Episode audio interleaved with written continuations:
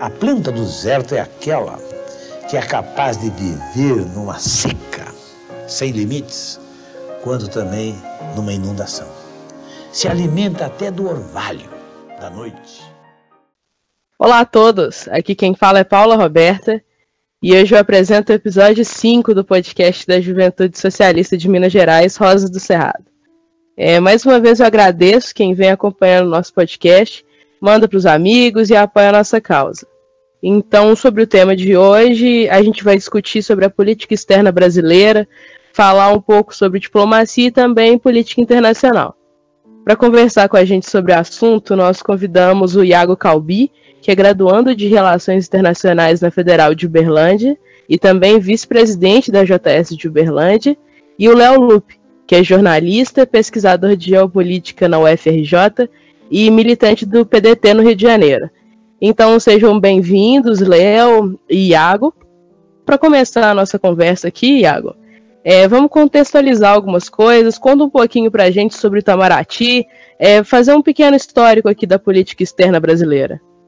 Olá, Paula. Olá a todos que estão, todos os nossos ouvintes que estão nos acompanhando em mais um episódio do nosso podcast. Espero que gostem do assunto tratado hoje. E eu vou começar falando um pouco de, de onde surge a política externa brasileira. Né, e para a gente entender mais ou menos como que ela está hoje, de onde ela vem e o que, que a gente quer falar quando se fala em tradição do Itamaraty. Primeiramente, a gente tem que perceber que a política externa brasileira ela é mais antiga do que a própria República Federativa do Brasil. Ela data mais ou menos de 1750, quando o Alexandre de Guzmão, é, natural do Rio de Janeiro, ele protocolou na Espanha o Tratado de Madrid, que era um acordo entre Portugal e Espanha para definir os limites das Américas. Né? Vale lembrar que até então era seguido o Tratado de Tordesilhas, só que não era respeitado por nenhuma das partes. E aí começa a, o mapa que a gente conhece hoje como Brasil, que é uma expansão para o oeste. A partir daí, a política externa brasileira, ela era muito relacionada à política externa de Portugal, porque era mais ou menos a mesma coisa, certo? Só que a partir de 1822, com a independência do Brasil e a instalação do Império Brasileiro, né, através do Dom Pedro I, o que se estabilizou foi uma nova reorganização da, da estrutura da, do Ministério de Relações Exteriores, a fim de promover essa independência. E a independência de um país, ela só ocorre quando ela é reconhecida. E aí começa a aproximação dos Estados Unidos da América com o Brasil que foi ele foi o primeiro país a reconhecer esta independência, mesmo tendo políticas externas diferentes, uma vez que o Brasil ainda era um império e o único da região, mas e os Estados Unidos sempre, né, foi uma democracia contra as interferências europeias na região e etc. Mas vale ressaltar esse momento porque a partir daí começa a se criar o corpo diplomático realmente brasileiro. Esse corpo ele passa por uma estruturação muito importante, que é a base do Itamaraty de hoje, através da, do Barão do Rio Branco, em 1902, quando ele entra e reestrutura toda a academia de como que seria feita essa, essa diplomacia e passa a organizar a diplomacia que a gente tem até hoje. Então isso já tem mais de 100 anos. Essa relação do Brasil com os Estados Unidos, ela que sempre foi importante, né, como eu já ressaltei, e próxima e pragmática, porque são os dois maiores países em relação ao hemisfério norte e ao hemisfério sul do Atlântico na parte americana, essa aproximação que antes era basicamente econômica, sendo os Estados Unidos o principal parceiro econômico do Brasil nessa metade do século XX, ela passa a ter critérios de geopolítica com a, a, interferência dos Estados Unidos, né, a participação dos Estados Unidos na política europeia no, entre o, a Segunda Guerra Mundial. E, os, e o Brasil assumia um posicionamento neutro, né, a neutralidade do Vargas, que buscava ter o melhor dos dois lados, tanto em relação à indústria alemã quanto em relação à indústria dos Estados Unidos. Só que com a entrada do, dos Estados Unidos na Segunda Guerra e uma promessa de um forte investimento industrial no Brasil, que favorecia o Plano Nacional de Desenvolvimento do Vargas, na época, que era de industrialização pesada, ela, o Brasil passou a abandonar essa neutralidade e se posicionou favorável à aliança com os Estados Unidos e contra o eixo, inclusive mandando soldados, tendo é, bases de, é, no Nordeste, por exemplo, na minha cidade de Natal, que é Fortaleza, na própria cidade de Natal, que serviram para interceptar o, a movimentação do eixo no Atlântico, que sempre, desde, desde muito tempo, é uma das principais rotas comerciais. Então, o Brasil ele passa a assumir esse papel geopolítico não só para os Estados Unidos, mas para o controle do Atlântico, sendo que é o país com maior costa atlântica do, do hemisfério sul.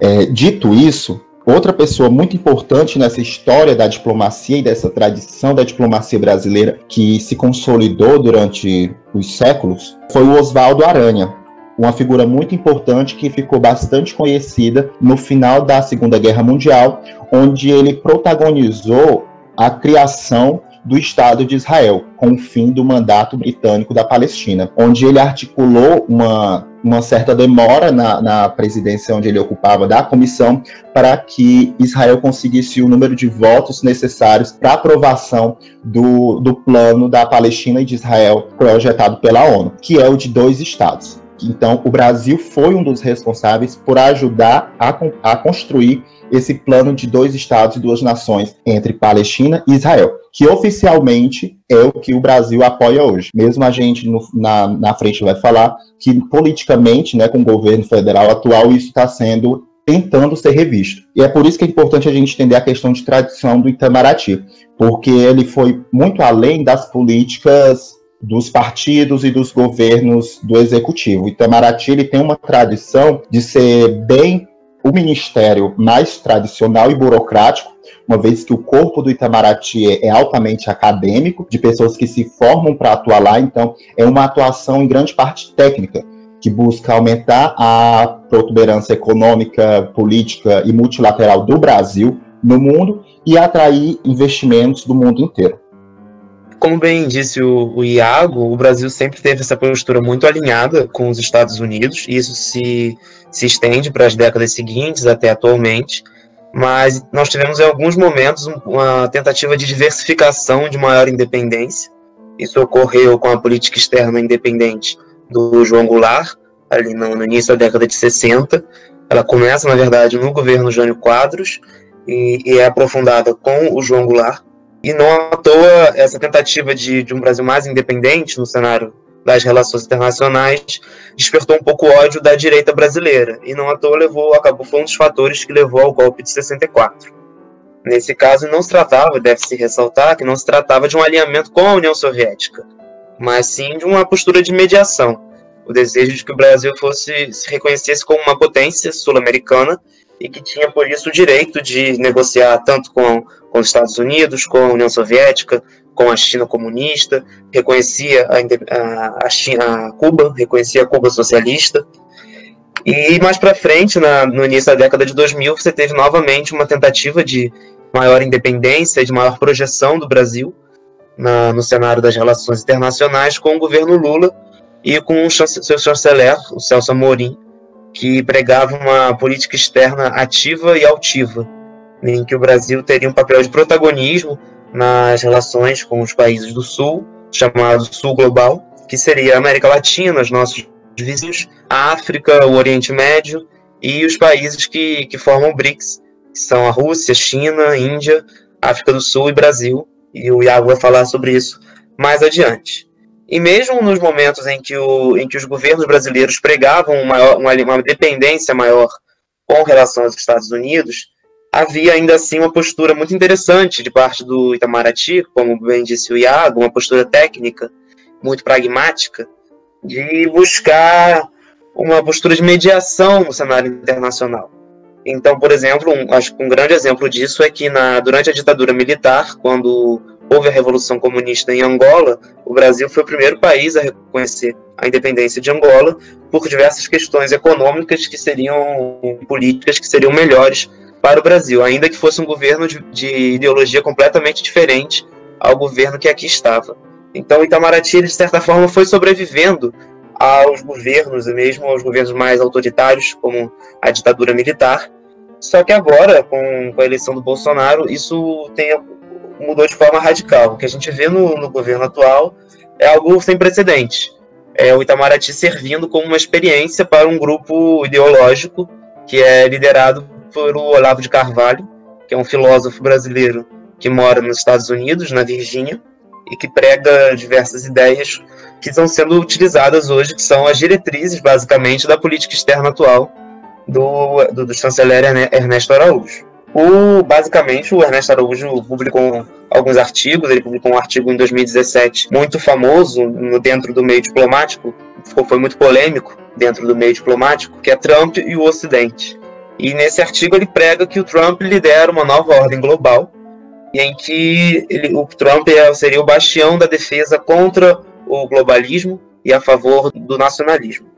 E na visão do, do chanceler, o Bolsonaro seria, assim como o Trump, um bastião da defesa contra o globalismo, a favor do nacionalismo. E deve se questionar que globalismo é esse, que nacionalismo é esse, são termos não muito claros que eles colocam, e com uma visão de que há uma grande conspiração global de destruição dos valores nacionais e de imposição dos valores ocidentais, muito através do multilateralismo, como por exemplo a União Europeia. Nesse artigo, o, o chanceler ele fala coisas absurdas, como por exemplo que a Europa se tornou um vazio cultural. Então, são essas pessoas que estão comandando o Itamaraty hoje em dia.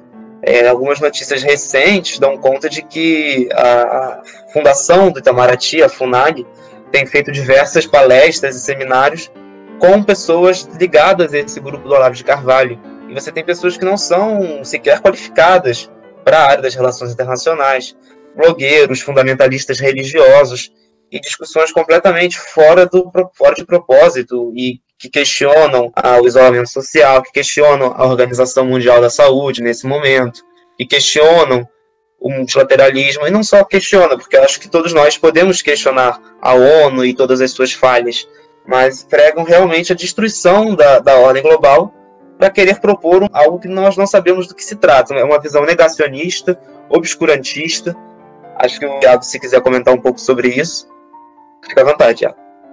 É, eu acho interessante a gente perceber que essa ordem liberal, democrática, é, globalista que, estão, que está sendo criticado justamente por esses bastiões que você muito bem falou, foram criadas por esses bastiões. Né? A, a ONU sempre foi financiada e criada para os interesses norte-americanos de um mundo globalizado, onde o dólar imperasse no mundo inteiro e fosse a principal moeda, assim que ele assumiu a protuberância econômica mundial, através de Bretton Woods. Então, o que a gente vê hoje é justamente essa crise de realidade e do que é uma ideologia que aparentemente é utópica.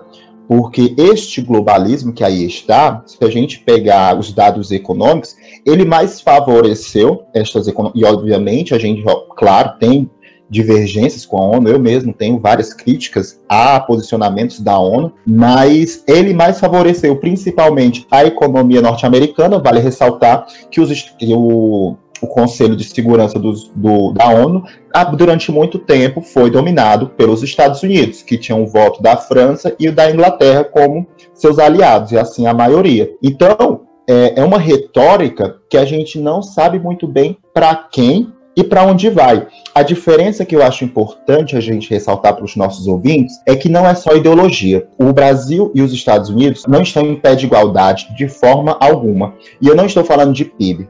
Eu estou falando de quem tem poder econômico e barganha geopolítica no mundo. Os Estados Unidos têm o maior exército no mundo, é, nos mares, dominam os mares, e os Estados Unidos têm o controle do dólar e assim da economia mundial. Portanto, o Brasil simplesmente se alinhar a uma retórica mais desfavorece a nossa economia e nosso posicionamento mundial, influência, assim, na verdade, eu particularmente vejo como um tiro no pé. E aí não é uma questão ideológica de A ou B, mas uma questão analítica das relações internacionais, que durante tantos séculos a gente vinha atuando em governos opostos, seja do jango da ditadura, vale lembrar que a ditadura, durante a ditadura que a gente reconheceu a China comunista, e isso vem sendo colocado à prova agora, em troca de quê? E esse aqui é que eu acho que a gente tem que questionar, e nossos ouvintes também deveriam pesquisar o porquê que isso está sendo colocado. Exato, porque o Bolsonaro diz que é Brasil acima de tudo. Mas, na verdade, essa postura dele com relação aos Estados Unidos é uma postura de vassalagem. em que o Brasil não está praticamente ganhando nada em troca. Acho que você pode falar um pouco sobre isso na questão dos acordos comerciais, mas só um exemplo é de que no início do ano passado o Brasil é, tirou a exigência do visto para, para turistas norte-americanos aqui e não houve o, o mesmo gesto por parte do, dos Estados Unidos, ou seja, quebrou completamente o princípio da reciprocidade. Como é que se toma uma decisão sem sequer haver uma reciprocidade? Porque o Brasil pode abrir para os americanos, os americanos vão, não, não vão abrir para os brasileiros. Um outro exemplo é que quando houve uma, quando eu estava vendo em 2019 uma tensão muito grande dos Estados Unidos com o Irã, e havia alguns cargueiros do iranianos aqui estacionados na costa brasileira com cargas de grãos, e o governo brasileiro decidiu que não ia abastecer, não ia abastecer aqueles cargas, não ia receber aquelas cargas por conta da tensão Estados Unidos e Irã dependendo exatamente sobre isso, sendo que sequer havia consultado o governo norte-americano a respeito disso. E aí o que estava acontecendo ali era que os grãos estavam estragando, o agronegócio já estava ali desesperado, querendo intervir, e, e, e não havia tido nenhum, nenhuma ordem dos Estados Unidos, nenhum pedido dos Estados Unidos com relação àquilo. Era simplesmente uma postura do governo brasileiro de querer agradar o governo americano, sabe-se lá o porquê, essa necessidade constante de querer agradar, de querer ser uma espécie de vassalo, serviçal dos Estados Unidos. Eu queria fazer dois questionamentos aqui. Primeiramente, ao Léo, é porque você expôs que, que esse alinhamento aos Estados Unidos não tem sido benéfico ao Brasil. Você entende que futuramente ou em algum momento isso pode trazer benefício ou a perspectiva é sempre dessa desvantagem? E também queria perguntar para o Iago, você citou o acordo de Bretton Woods, só para esclarecer um pouquinho do que se trata, eu acho que vai ser uma contribuição muito bacana aqui pro, pro podcast a gente explicar bem o que, que seriam esses acordos de Bretton Woods. Eu acho que os Estados Unidos estão tomando uma postura hoje que os não os isola, porque eles são potência econômica e eles têm um dólar, então eles não ficam isolados em momento algum mas é uma postura que vai na contramão do que estava sendo pregado pela União Europeia, pela própria China. Então, quando o Brasil toma partido nessa, nessa, nessa briga e toma partido dos Estados Unidos, o Brasil sim corre o risco de ficar isolado, não os Estados Unidos. E o que está acontecendo é que os Estados Unidos, querendo ou não, vão sobreviver de alguma forma ao Trump, e o Brasil está sofrendo uma fragilização perante a opinião pública mundial, perante a comunidade internacional, que vai ser de muito difícil reversão. Não só pela questão das queimadas da Amazônia no ano passado, todas essas questões de que o Bolsonaro ele ofende líderes, chefes de Estado de outros países, ele ofendeu a Angela Merkel, chanceler da Alemanha, ano passado, ele ofendeu o presidente da França, Macron, ele toma uma postura que, que tem tudo para isolar o Brasil, porque o Brasil não tem o mesmo poder de força que os Estados Unidos têm.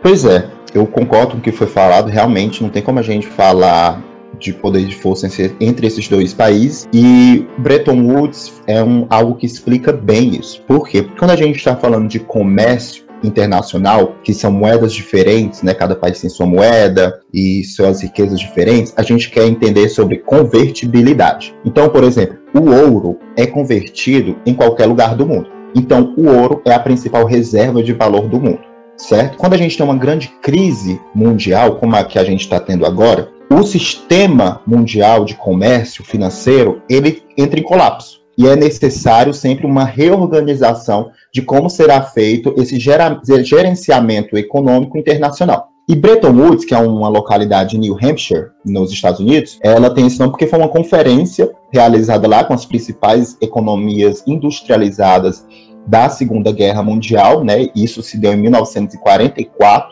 logo antes do fim absoluto da Segunda Guerra, e se deu para justamente colocar o dólar, né? Os Estados Unidos saiu como a principal potência econômica da época, todas as potências industrializadas da Europa estavam em crise, né? Estavam devastadas, e o dólar surge como essa principal forma de convertibilidade mundial. Sendo assim, todos os acordos econômicos de qualquer compra e venda no mundo e entre os países seriam feitos através do dólar, que se tornou a moeda mais forte e até hoje é a moeda mais convertível no mundo. A questão é que esse acordo é de conversão do dólar em ouro, então você tinha o valor do dólar e ele era convertido em ouro, se você quisesse. Então, os Estados Unidos ele diria que você tem uma reserva X de dólar, essa reserva X representa tanto de ouro. Até 1971 isso funcionou uma vez que o dólar passou a ser tão utilizado nas reservas dos países que os Estados Unidos não tinha mais ouro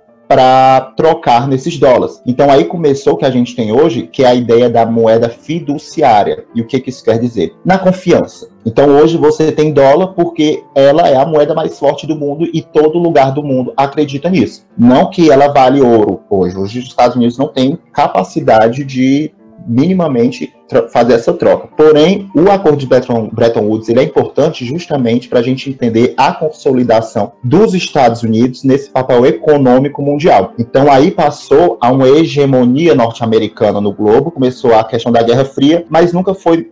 É, a Guerra Fria não teve o mesmo papel, por exemplo, a própria União Soviética usava dólar para fazer comércio exterior. Então, os Estados Unidos ele passou a ter uma hegemonia financeira e econômica mundial, assim como a sua hegemonia militar nos mares começou a se estabilizar com a queda do Reino Unido. Então, Bretton Woods é mais ou menos isso.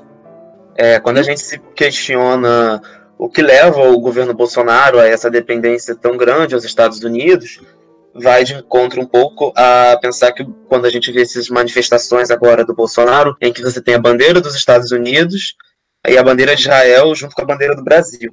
Um alinhamento aí de três países, um alinhamento muito estranho, muito fora do histórico mesmo, e que nos leva a pensar o que leva, o que leva a isso. Há denúncias, né, as supostas denúncias de que houve financiamento tanto de empresas norte-americanas, empresários norte-americanos, tanto de empresários israelenses para a campanha do Bolsonaro, para achadores de fake news, isso não existe nada provado, mas existe essa suspeita. E talvez seja esse o motivo desse alinhamento. Talvez esse alinhamento seja mais benéfico ao, ao Bolsonaro do que ao Brasil. Ao Brasil não está sendo, por exemplo. Agora a gente tem que o Trump está tá anunciando que deve fechar os Estados Unidos para voos comerciais do Brasil por conta da crise aqui de, da pandemia no nosso país e de que não há confiança de que os brasileiros vão lá e vão poder infectar os americanos. E não houve nenhum, nenhuma fala do governo brasileiro, enquanto isso o governo brasileiro nega a pandemia aqui, ou seja, vive-se vive fora da realidade e, e parece que o, o, governo brasileiro está querendo agradar o governo americano, esperando receber algo em troca, e isso não vem. O governo americano não respeita o Brasil. Então, Leonardo, falando assim em termos práticos, essa quebra da, da tradição diplomática brasileira, os novos acordos, os novos alinhamentos, o que, que isso pode trazer? Quais as principais consequências no comércio brasileiro? O que, que a gente pode ver assim de diferença nessa mudança? Olha, eu acho que esse alinhamento está sendo prejudicial em diferentes formas. Um exemplo mais prático agora da pandemia é, de que o Brasil, inicialmente, o Bolsonaro acompanhou o Trump nessa questão da negação da pandemia, na negação dos efeitos graves do vírus, e, e isso levou o Brasil a não participar na, nos órgãos multilaterais de diversas ações de estudos de vacina, etc. E, e depois a gente viu quando a China começou a vender equipamentos e testes em massa, os Estados Unidos compraram e claramente falaram que não queriam que outros países tivessem, que apenas os Estados Unidos tivessem o direito àquilo. Compraram e realmente tiraram a chance do Brasil ter aqueles, aquelas testagens em massa. E o, e o, Brasil ficou a ver navios. E isso é um exemplo no caso da China, mas você tem exemplos no caso da União Europeia, quando houve a ideia do fechamento do acordo Mercosul e União Europeia, e o Brasil não fez muito esforço por esse acordo, inclusive agora o o chanceler diz que pensa em retirar o Brasil do Mercosul. Isso é um exemplo. O Brasil ofendeu o presidente argentino assim que, que o presidente assumiu. O Brasil cortou as relações com a Venezuela, não, não reconhece o, o governo venezuelano, reconhece o, o Guaidó, que é o representante da oposição, como governante da Venezuela, e recentemente teve um imbróglio muito grande que o Brasil retirou seus diplomatas da Venezuela e quis expulsar do Brasil os diplomatas venezuelanos. Isso levou até a uma denúncia de violação de direitos por parte da Venezuela. Com relação à Bolívia, a mesma coisa. A gente vê uma postura totalmente agressiva do Brasil com os seus vizinhos, com, com os outros países, que é totalmente distante do que o Brasil costumava ser, do que era a tradição diplomática, que era uma postura de mediação, de buscar mediar, de, de fazer pontes. Como, por exemplo, em 2010, o Brasil fez uma ponte entre os Estados Unidos e o Irã para a questão do acordo nuclear. Ou seja, a gente em 10 anos a gente teve uma mudança radical de política externa, de diplomacia. Verdade.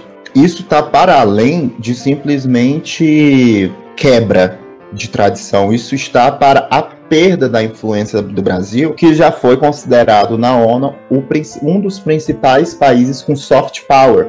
O que é o soft power e o hard power, que são termos que a gente usa nas relações internacionais. Que hard power é o que os Estados Unidos têm que ele tem o poder econômico e ele tem o poder militar. Então isso força os países a se alinharem com ele ou assumir uma oposição se eles tiverem como assumir essa posição. O Brasil, ele conseguia aglutinar pessoas de diferentes, ah, pessoas não, perdão, países de diferentes aspectos econômicos e políticos pela sua diplomacia, porque o Brasil durante décadas teve a sua diplomacia respeitada, sempre buscando a resolução de conflitos, como o Léo citou muito bem a questão do Irã, como conversando com os antagônicos. Vale ressaltar que nessa mesma questão do Irã, os Estados Unidos mesmo precisou do Brasil porque os Estados Unidos não tinha ninguém do seu aspecto de apoiadores internacionais, em termos de países, que tivesse essa facilidade na comunicação com o Irã. E o Brasil conseguiu ter essa aproximação e fazer possível essa conversa dos dois blocos, que hoje está ameaçado. Então, o que acontece hoje é uma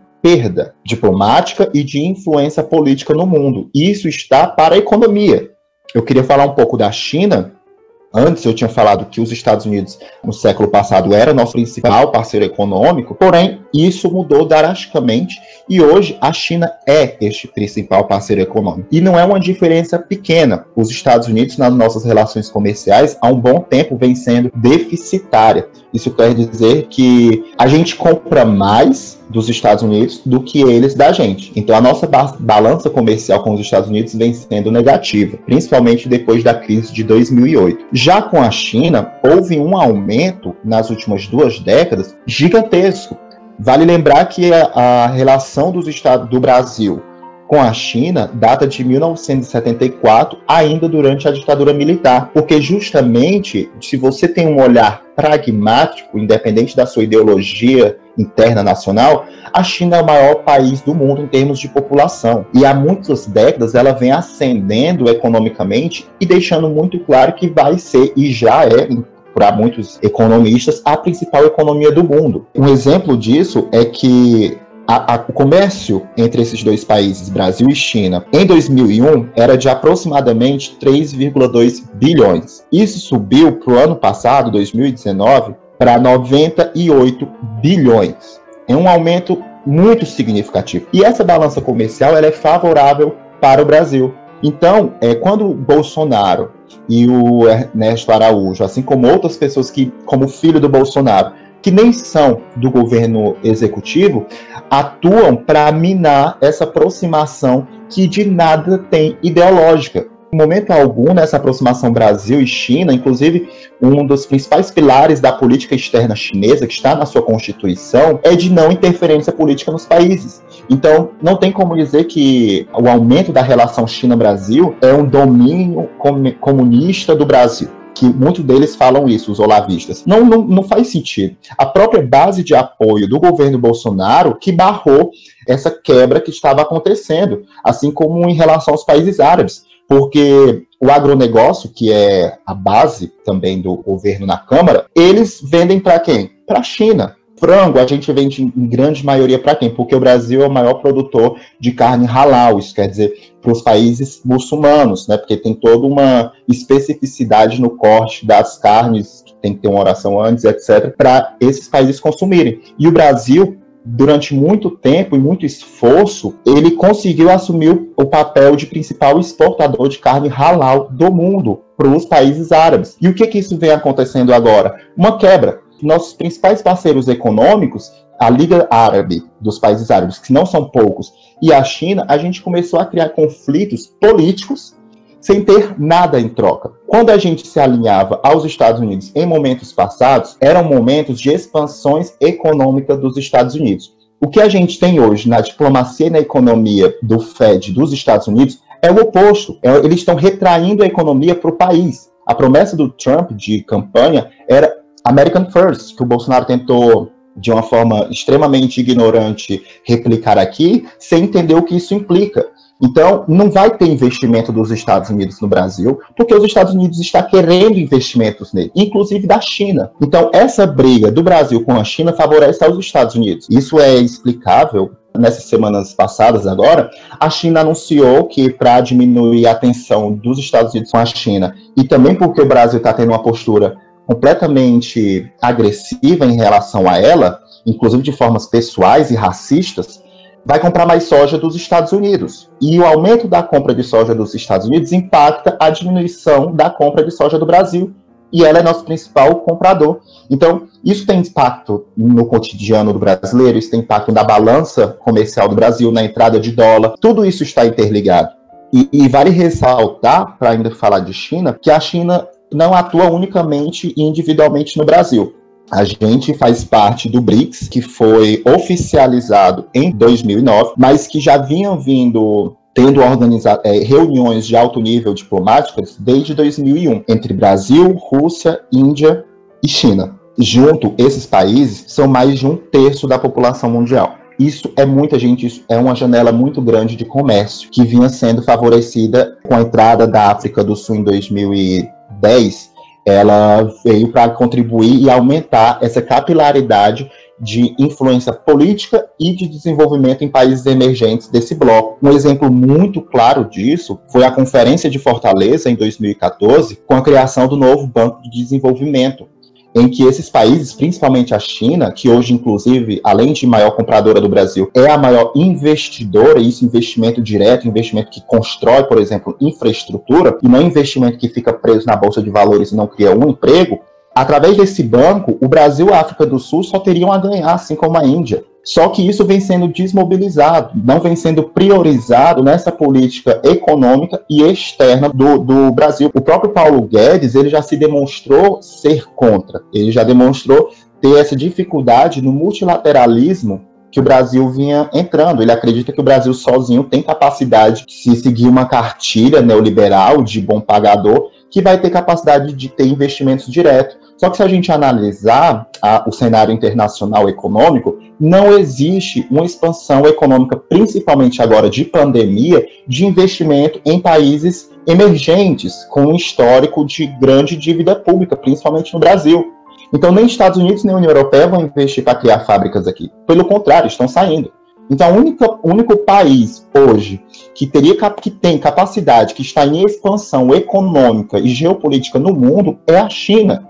Todas as pessoas no mundo sabem disso. A União Europeia hoje é um dos fatores do Brexit. E o Brasil ele está aparentemente como se vivesse um mundo paralelo como o Leonardo falou, é uma coisa submissa, é para além do ignorante. E isso não é uma questão ideológica, isso é uma questão que coloca em jogo a economia da população, a, a capacidade de compra da população. É, um outro exemplo que eu queria tratar com vocês, que eu já adiantei um pouco ao falar de Oriente Médio, é justamente a mudança da Embaixada do Brasil em Tel Aviv para Jerusalém, que é um, um dos maiores conflitos atuais da humanidade, que não é fácil, é complexo. E o Brasil, que foi quem ajudou, como eu já falei lá atrás, através do Oswaldo Aranha, a criar o plano de dois estados, um palestino e um, e um israelense, Hoje ele toma uma posição completamente contra o que a gente sempre propôs e o que a ONU reconhece. A maioria dos países reconhecem isso. E isso cria atritos com a China, com a Rússia, com nossos parceiros econômicos, assim como a questão da Venezuela. Enquanto o Brasil reconhece o Guaidó, a Rússia está apoiando o Maduro.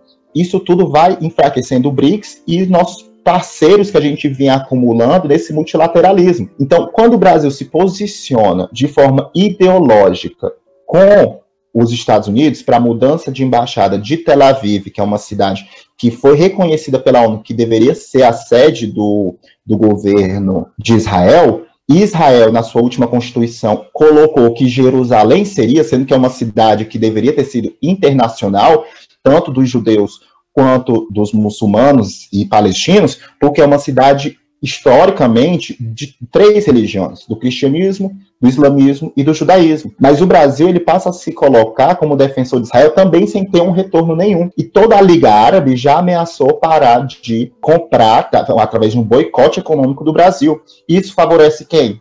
O Paraguai, por exemplo, o Paraguai hoje ele está investindo bastante na produção de carne halal, porque justamente sabe que daqui a pouco, se o Brasil continuar desse jeito, a nossa produção não vai ser mais exportada para esses países. E eles vão procurar, eles já estão procurando novos compradores, novos países que vão operar através do certificado da carne halal. Então, assim, o que eu analiso, assim, fechando essa minha análise que eu estou fazendo aqui, é que o que o Brasil está fazendo hoje é andar para trás.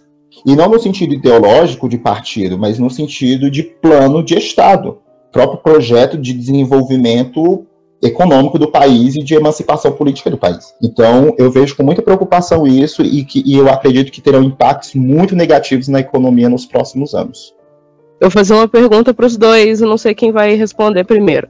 Iago, você falou da China, e assim, na última Assembleia Mundial de Saúde em Genebra, o Xi Jinping ele falou que a China está trabalhando numa vacina, né, contra o coronavírus, e falou que, que, que, que trabalha para que ela se torne um bem público global, acessível para países em desenvolvimento.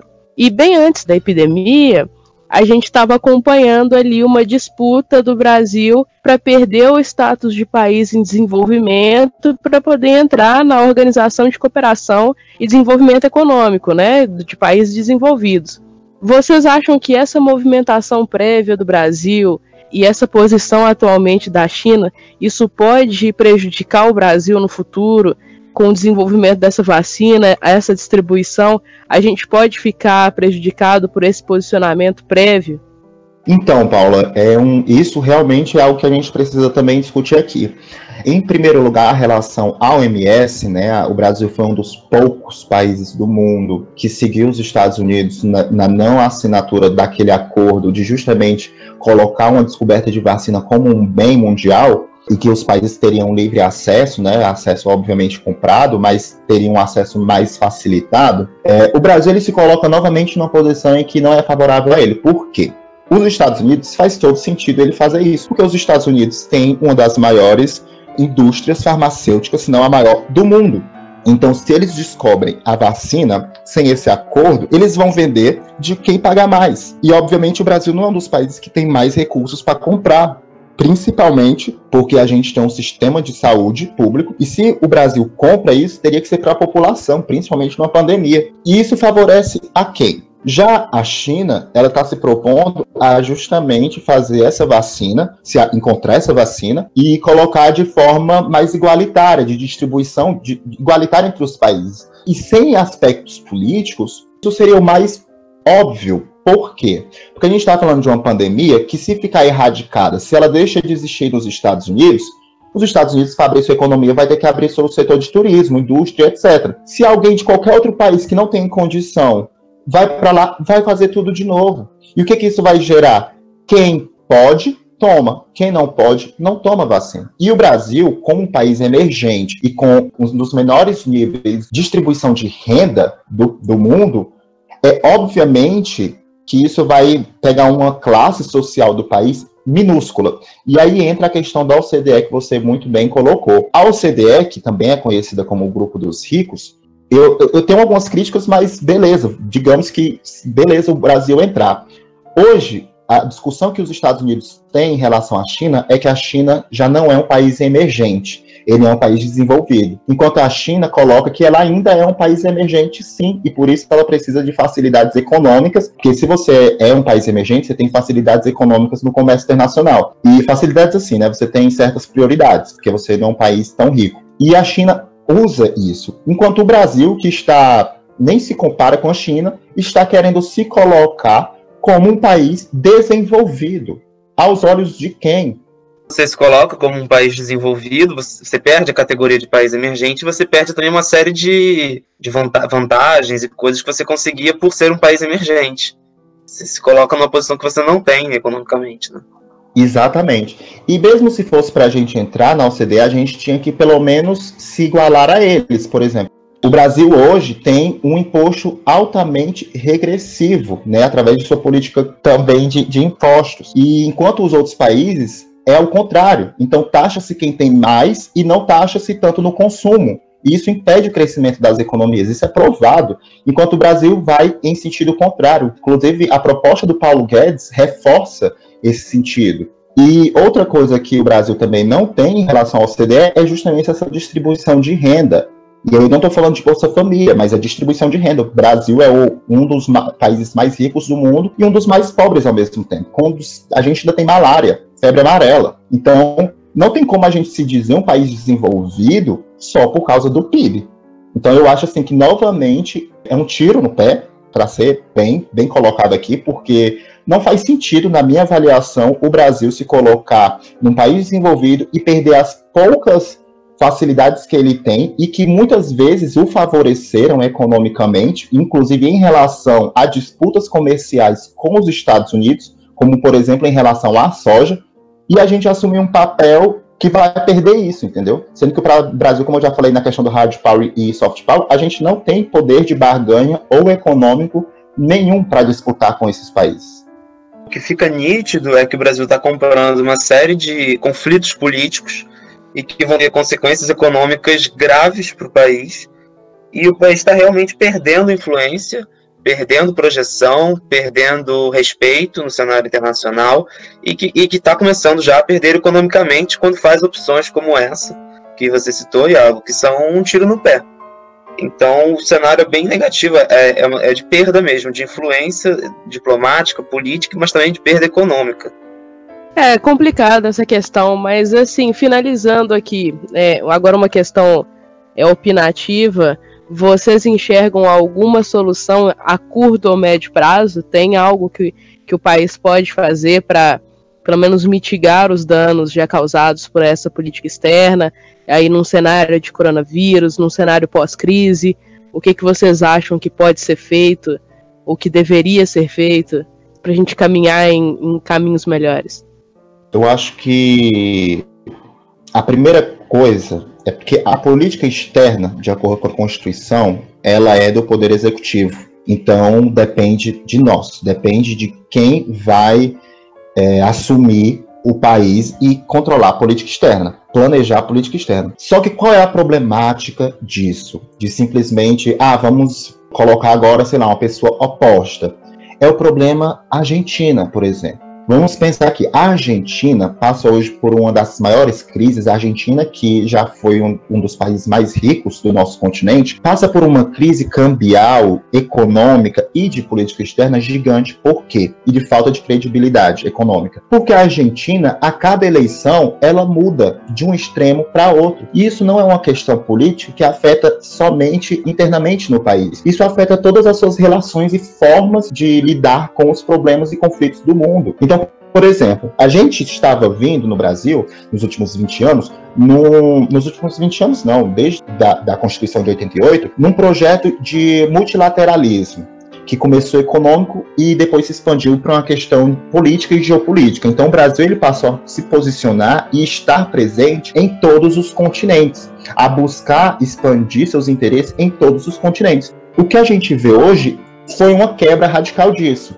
Então, por mais que a gente escolha um novo presidente ou o Bolsonaro caia ou aconteça alguma coisa que mude essa política novamente de forma radical, o Brasil ele já está sofrendo com isso e vai continuar durante um bom tempo, na minha visão, porque essa oscilação de política externa ela é prejudicial para qualquer um. O próprio Estados Unidos ele segue uma linha diplomática, ele segue seus interesses estatais seus interesses públicos e privados, independente se são os democratas ou os republicanos que estão lá, assim como qualquer país que tem planejamento de Estado. E a minha crítica é essa: eu acredito que a gente não vai conseguir um desenvolvimento econômico brasileiro ou político enquanto a gente não tiver um plano nacional de desenvolvimento, e não apenas de um governo, mas do Estado. O Estado brasileiro tem que decidir o que, que a gente quer, como que a gente quer e aonde a gente vai chegar com isso, independente de quem vai ser presidente. Porque senão, a cada quatro anos, a gente vai ter uma mudança drástica e daqui a pouco a gente vai virar Argentina.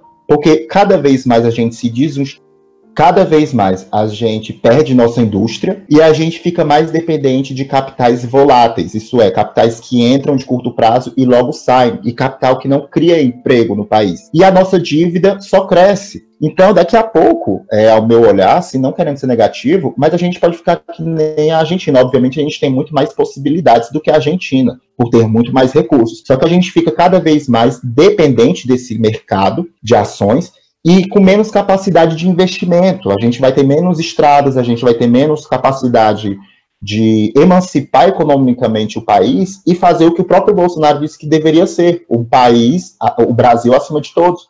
Então, eu vejo uma problemática nacional disso.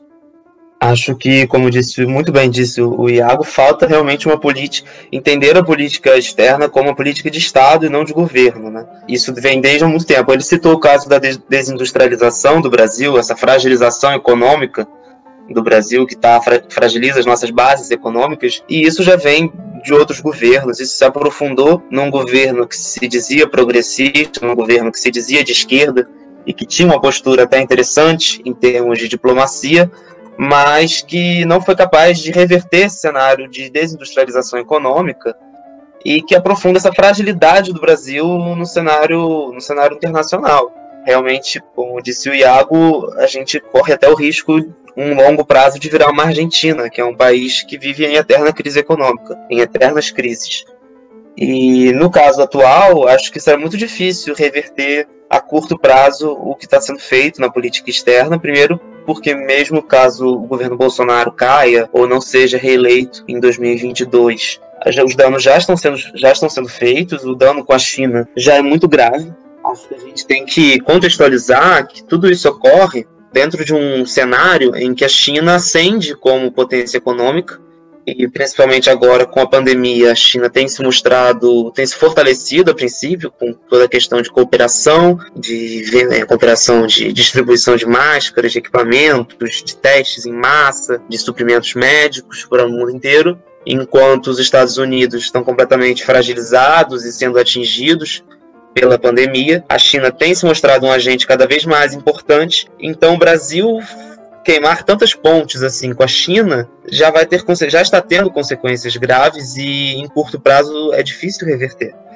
Esse é um exemplo, o caso da China é um exemplo, mas tem o caso da Liga Árabe, que, o, que ele citou, tem o caso dos próprios nossos vizinhos latino-americanos, tem o caso da África, que o Brasil se afastou profundamente, o Brasil fechou uma série de embaixadas no continente africano, enquanto isso a China expande o seu poder no continente africano, e o Brasil vai se fechando numa bolha completamente desfavorável para a nossa economia. Fica difícil ter muita perspectiva a curto prazo. É importante que haja uma mudança não só de governo, mas que haja uma mudança no Itamaraty, em quem pensa política externa, para direcionar para que se tenha uma política de Estado, um projeto de país. Tem faltado isso nas últimas décadas.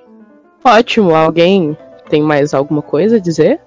Eu queria fazer um pequeno jabá aqui, é, que complementa o que ele falou, que é o tema da minha monografia, que é sobre desenvolvimento regional focado no Nordeste e a sua possível inserção na nova Rota da Seda. E esses danos que a gente vem comentando é justamente o oposto do que eu queria comprovar na minha monografia, que eu quero comprovar como uma saída, porque Hoje, como foi falado, a China é o principal país que investe de forma direta, né, criando infraestrutura, indústrias e emprego, não só no Brasil, mas no mundo inteiro. E esse projeto, que a gente inclusive pode fazer um, um, outro episódio só sobre a nova Rota da Seda, está beneficiando países que até então, como o Camboja, como o Paquistão, e Afeganistão e outros países que até então estavam afundados economicamente, através de investimentos diretos da China e de uma boa organização desses investimentos, estão conseguindo melhorar. Enquanto o Brasil, que poderia ser um dos focos disso, não está nem mesmo mandando representantes de alto nível da diplomacia para as reuniões que existem constantemente, anualmente, se eu não estou enganado, em relação à consolidação da nova Rota da Seda. Vale lembrar que a, o principal lugar de transferência de mercadoria entre, entre a China e o Atlântico é a, a ponte, é o canal do Panamá, que é aqui do lado do Brasil. O Brasil tem portos extremamente estratégicos para aumentar essa produção e distribuição desses produtos, não só com a Europa, mas com a África. E o que eu vejo hoje é que o Brasil ele não quer pensar isso. Ele não está querendo desenvolvimento regional, ele não está querendo um desenvolvimento do próprio Brasil. Então, o que, o que eu vejo realmente é um caos econômico. O que a gente cada vez mais está se aprofundando nisso, achando que os Estados Unidos vai, vão surgir do nada com o um novo plano Marshall para a América do Sul, sendo que isso nunca aconteceu e não vai acontecer. E o, e o, que há um desenho, né, Iago? Não sei se você concorda, de que essa crise, a China está, se fortale está saindo fortalecida a princípio, e de que os Estados Unidos podem, pode, inclusive, se, se, fragilizar, né, com toda essa pandemia. E tem sempre a possível iminência de uma guerra comercial muito, muito forte, e o Brasil tomar lado no meio dessa disputa, ou seja, dos Estados Unidos, como está fazendo agora, ou caso fosse tomar um lado só da China, não faz sentido algum, porque o Brasil vai ser perdendo, né? Sim, eu concordo plenamente. A China está saindo dessa pandemia muito fortalecida. É por isso que isso gera muitos uma oratória, principalmente aqui do Ocidente, dos Estados Unidos, principalmente, que muitos brasileiros estão comprando, de que a China teria gerado esta crise para ela, é, inclusive criando um vírus para sair dela melhor do que os Estados Unidos, porque a economia dos Estados Unidos vai demorar muito mais para se reerguer como a da China. É isso que você falou, porque através das crises mundiais, assim como a Segunda Guerra, uma nova potência surge, porque são os países que menos sofreram com ela ou que melhor lidaram com ela. E em relação ao coronavírus, a China, mesmo tendo sido o epicentro, o primeiro lugar onde teve a pandemia, né, surgiu, ela foi o país que mais soube controlar e a maior população do mundo. Então, o que eu vejo, concordo com você, é que a China agora, ela vai sim buscar assumir o papel de potência mundial. E os, e, e, e os Estados Unidos estão favorecendo isso principalmente agora, saindo da OMS, deixando de financiar organismos internacionais que mais eram favoráveis aos Estados Unidos, e hoje a China entra como principal financiadora desses organismos. Então, países assim da própria União Europeia, que historicamente são alinhados aos Estados Unidos de, desde a Segunda Guerra Mundial, hoje, como a Alemanha, a Itália principalmente, estão tendo esse papel de neutralidade porque sabem que a China é o futuro econômico do mundo a médio prazo. Então, assim, eu, eu vejo que o Brasil ele está seguindo um papel louco no mundo, na política externa. Perfeito, e até porque as, as previsões dos analistas é mesmo que a China vai alcançar um protagonismo econômico, mas que ainda assim os Estados Unidos vão manter o hard power, né, vão manter o poderio militar, vão manter um poder, o soft power também muito grande, e o Brasil no meio disso tudo, né? O Brasil vai só perder. Exatamente. Então, realmente, complicada a situação que a gente se meteu, né? É, tanto atualmente quanto nossas previsões para o futuro. E antes de. Eu, eu vou encerrar aqui, mas antes de encerrar, eu queria agradecer muito os companheiros Iago e Léo pela contribuição, pelo debate de hoje, que eu acho que é um assunto relevantíssimo e é sempre bom a gente trazer, discutir e ter claro que a gente precisa ter novas ideias para o Brasil para construir um país de fato mais igual, mais justo, né? E a, e a relação com nossos vizinhos e com outros países é uma questão chave, né, nesse desenvolvimento que a gente pretende para o Brasil. Então eu vou lembrando aqui que o nosso podcast sai sempre às sextas-feiras. É, vocês podem acompanhar a gente nas redes da JS no Facebook, é Juventude Socialista de Minas Gerais, no Twitter e no Instagram também. É, a gente vai colocar os links aqui na descrição. Por hoje é isso. Ficamos por aqui e até a próxima. Se você assistiu um tatu em cima do toco, meu irmão, alguém botou. Porque tatu não sobe em toco.